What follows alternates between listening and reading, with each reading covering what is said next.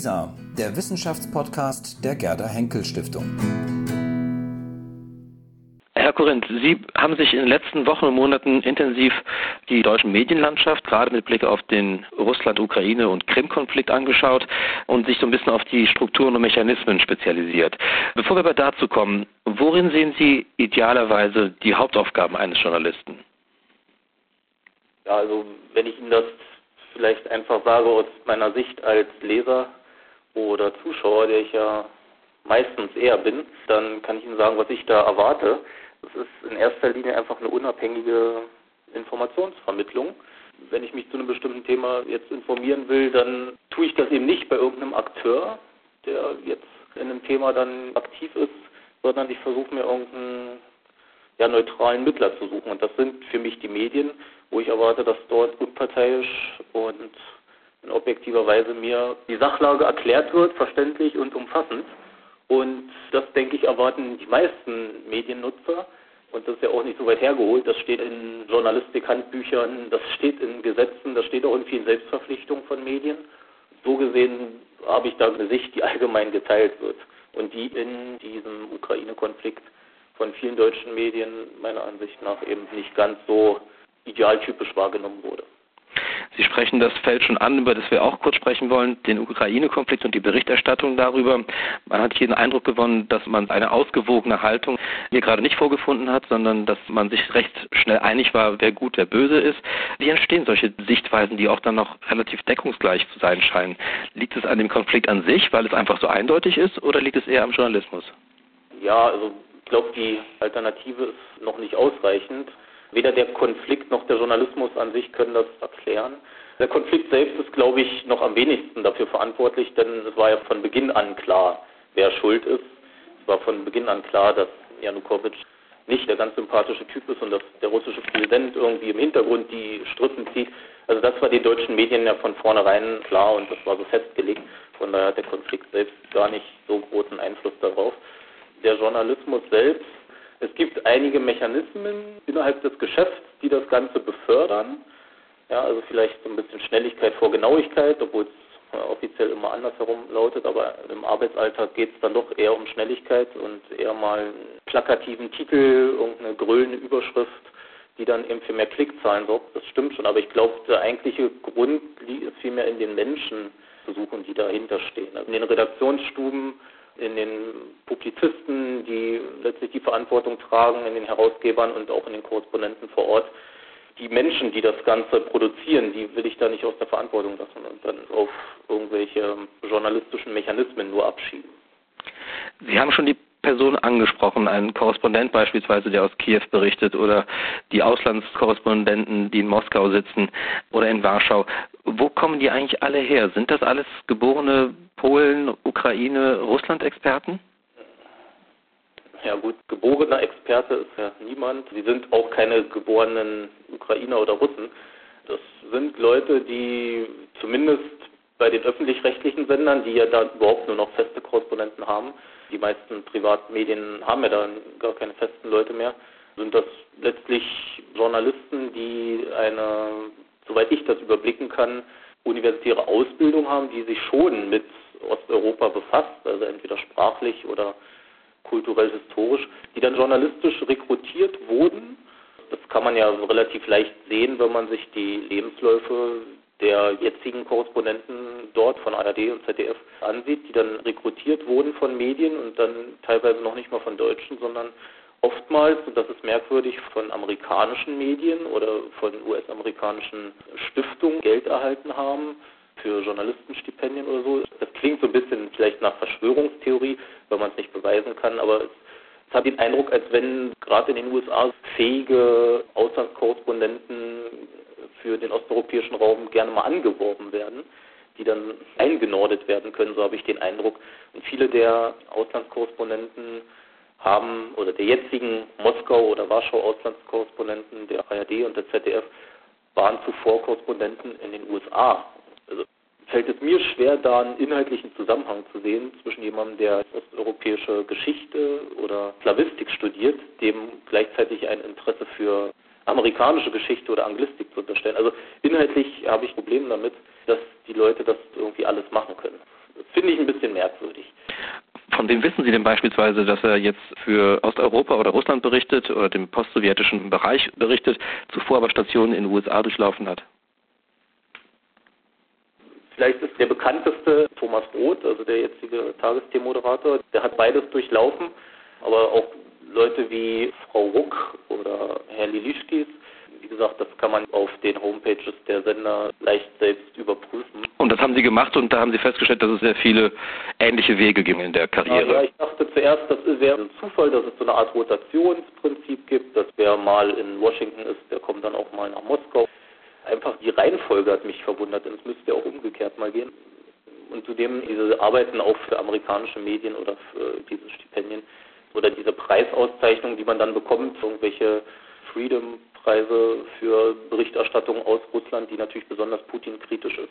Das ist ja an sich alles okay, nur eben diese Häufung, die ist verwunderlich. Ne? Und die erklärt dann vielleicht auch diese ultrakritische Haltung vieler dieser Korrespondenten, die natürlich dem deutschen Zuschauer oder Leser als kompetente Experten vorgestellt werden, weil sie Osteuropa Kenntnisse haben, weil sie die Sprache können und damit auch deren Meinung natürlich mehr wert ist. Aber wenn man dann merkt, deren Meinung ist ähnlich wie viele deutsche Chefkommentatoren, die in Deutschland sitzen, so ein bisschen transatlantisch gefärbt, dann kriegt man schon wieder einen anderen Eindruck davon.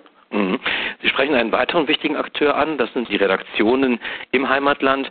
Gibt es da ein Spannungsverhältnis zwischen Auslandskorrespondenten und Heimatredaktionen? Wenn es das gibt, dann konnte ich das bisher nicht ausmachen. Haben Sie den Eindruck, dass es auch in den Heimatredaktionen eine gewisse Grundierung gibt, wie man Konflikte in der Welt in unterschiedlichen Regionen wahrnimmt? Ja, das kann man, denke ich, definitiv so sagen.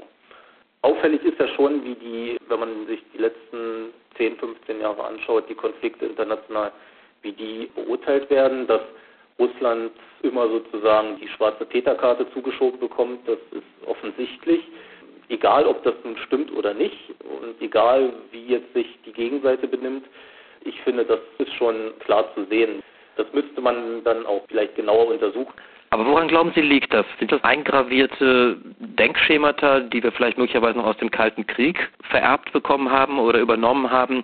Sind die doch lebendiger, als man nach 1990 geglaubt hat? Ja, also die haben sicherlich einen Einfluss darauf, wobei ich die jetzt auch nicht überschätzen würde. Also natürlich sind Menschen, die in der Hochphase des Kalten Krieges dann politisiert und sozialisiert wurden, jetzt in den Chefetagen der Medien und sind dort die Entscheider. Und im Unterbewusstsein wird das sicher eine Rolle spielen, aber ich glaube auch, dass es ganz bewusst die Berichterstattung dahingehend gelenkt wird. Wer will das denn lenken? Ich gehe davon aus, dass es in den Medien selbst nicht eine Lenkung in dem Sinne, da sitzt jetzt einer und gibt eine Linie vor oder so, sondern Soziologisch würde man vermutlich sagen, aus dem Habitus heraus, also aus den eigenen Lebenserfahrungen, aus den eigenen Denkschemata heraus, gibt es da von vornherein gar keine anderen Denkalternativen. Von daher ist Lenkung vielleicht nicht ganz das gelungenste Wort. Ist es vielleicht sogar so, dass Lenkung gar nicht nötig ist in so einem Zusammenhang? Ja, man spricht ja dann gern von Gleichschaltung, das ist ja so ein hartes Wort. Schwieriger Begriff, ja. Ja, aus der Nazi-Zeit. Man spricht ja auch in Bezug auf Russland gern von Gleichschaltung der russischen Medien, wo es ja dann sowas sicherlich auch gibt, wo das dann tatsächlich eher noch gelenkt wird. Hier lenkt man sich dann eher gerne selbst oder schaltet sich dann eher gerne selbst gleich, habe ich den Eindruck. Und das hat sicherlich neben den Mechanismen des Geschäfts und ökonomischen Gründen, auch Zeitungen sind ja Unternehmen oder Fernsehsender sind ja Unternehmen, hat das dann sicherlich auch Gründe, die im Innern der Leute selbst zu suchen sind. Mhm. Sie sind ja nun selbst auch Journalist. Man merkt, dass auch unter anderen Journalisten inzwischen ein gewisses Unbehagen aufkommt, wenn man sich die Berichterstattung anschaut. Man erinnert sich nur an Frank Schirmacher, der in der FAZ beispielsweise das Interview, das der ZDF-Fernsehjournalist Klaus Kleber geführt hat mit dem Siemens-Chef, als John Käser in Moskau zu Besuch war. Da hat Kleber doch sehr eindeutig Herrn Käser heftige Vorwürfe gemacht wegen dessen Russlandreise.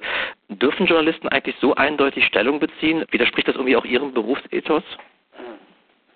Ja, also meinem ganz sicher das vieler Medien anscheinend nicht. Also Herr Kleber wurde ja meines Wissens noch nicht irgendwie bestraft dafür oder hat da irgendwelche Nachteile dadurch erfahren. Das Problem ist ja nicht unbedingt, dass er kritisch nachfragt bei dem Käser. Also dass ein Journalist einem Politiker oder einem Unternehmensboss genau auf die Finger schaut oder danach hakt, das ist ja nur zu begrüßen. Nur ist jetzt im Falle Kleber natürlich dessen Motivation in Frage zu stellen, denn die ist ja in keinster Weise journalistisch. Und das ärgert mich dann eben, äh, denn journalistisch steckt in so einem Gespräch mit dem Käser ja gar nicht viel drin. Letztlich ist ja völlig klar, dass der als Konzernboss Profit machen will, dass er dahin fährt zu einem lukrativen Geschäftspartner nach Moskau und da die Geschäfte auch langfristig absichern will und dazu ja auch verpflichtet ist als Konzernboss. Und das ist alles, was da drin steckt. Also da gibt es gar nicht groß was nachzufragen. Der Käfer mhm. hat mehr oder weniger versucht, so eine politische Anklage daraus zu machen. Gut, das Verfassungsgericht hat ja vor kurzem auch die Nähe des ZDF zur Politik gerügt. Also so von ganz ungefähr scheint das ja alles nicht zu kommen. Mich hat das, als ich es gesehen habe, so ein bisschen an den noch so ein schwieriges Wort, den Burgfrieden von Kaiser Wilhelm erinnert. Also jetzt müssen alle Deutschen quasi die gleichen Interessen haben. Der Kleber hat dem deutschen Unternehmensboss eben nicht seine eigenen Geschäftsinteressen zugestanden, sondern der soll jetzt dieselbe Meinung wie die Regierung vertreten nach außen hin. Also das ist dann tatsächlich wirklich schwierig, wenn so eine Motivation auch in der ganzen Körpersprache bei dem Kleber so deutlich wird. Und was Sie sagten, dass viele Journalisten selbst das jetzt kritisch sehen, das sehe ich gar nicht so. Also es gibt natürlich Leute, die sich jetzt zu Wort melden und die sowohl die einseitige verurteilende Politik der EU und auch der USA verurteilen, als auch die einseitige Berichterstattung der Medien. Aber das sind oftmals doch keine Journalisten. Also selbst in den Zeitungen, was man zuletzt des Öfteren mal lesen konnte, wenn kritische Artikel, auch zur Berichterstattung kritische Artikel kamen, waren es doch eher Autoren von außen, Historiker oder Schriftsteller, die sich dann geäußert haben, als wirklich Journalisten selbst.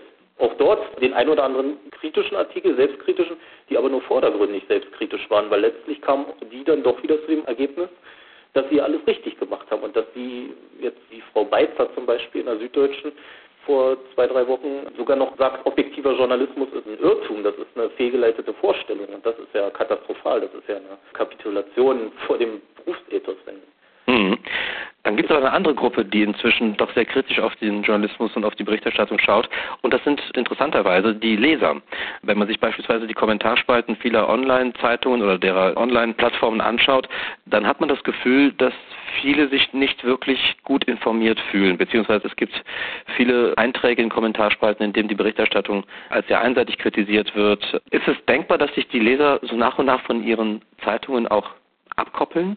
Weil sie sich einfach nicht mehr gut informiert fühlen, weil sie das durchschauen, dass es vielleicht doch zu einseitig läuft?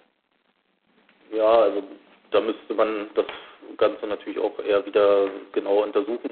Ich habe nur den Eindruck, also eine Entkopplung von den Medien selbst findet in dem Sinne nicht statt, dass die Kommentarspalten ja weiterhin voll sind. Die Leute befassen sich schon damit, auch wenn man das vielleicht nur als Plattform nimmt, um seine Kommentare loszuwerden sondern eine richtige Entkopplung sehe ich erstmal noch nicht, zumindest nicht bei den neuen Medien. Wie es bei den Zeitungsabos aussieht oder so, das könnte ich mir sowas schon vorstellen.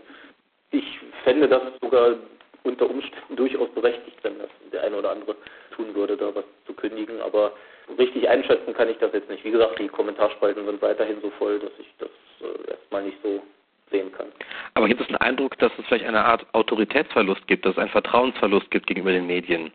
den Eindruck könnte man schon gewinnen, wenn man sich die Kommentarspalten durchliest. Ja, das definitiv. Da hat ja auch das Internet eine ganze Menge zu beigetragen, dass sich die Menschen dann gleichzeitig natürlich, weil sie Zugang zu vielen anderen Informationsquellen haben, auch gerade wenn man dann vielleicht noch einer anderen Sprache mächtig ist und dann sich Informationen aus jetzt bei dem Konflikt in der Ukraine ganz idealtypisch dann von der anderen parteiischen Seite holen kann, um sich einen zweiten parteiischen Ausschnitt vom Bild zu holen und das Bild ein bisschen runder zu machen. Und da hilft das Internet schon, schon sehr. Herr Korinth, ich danke Ihnen sehr für dieses Gespräch. Herzlichen Dank.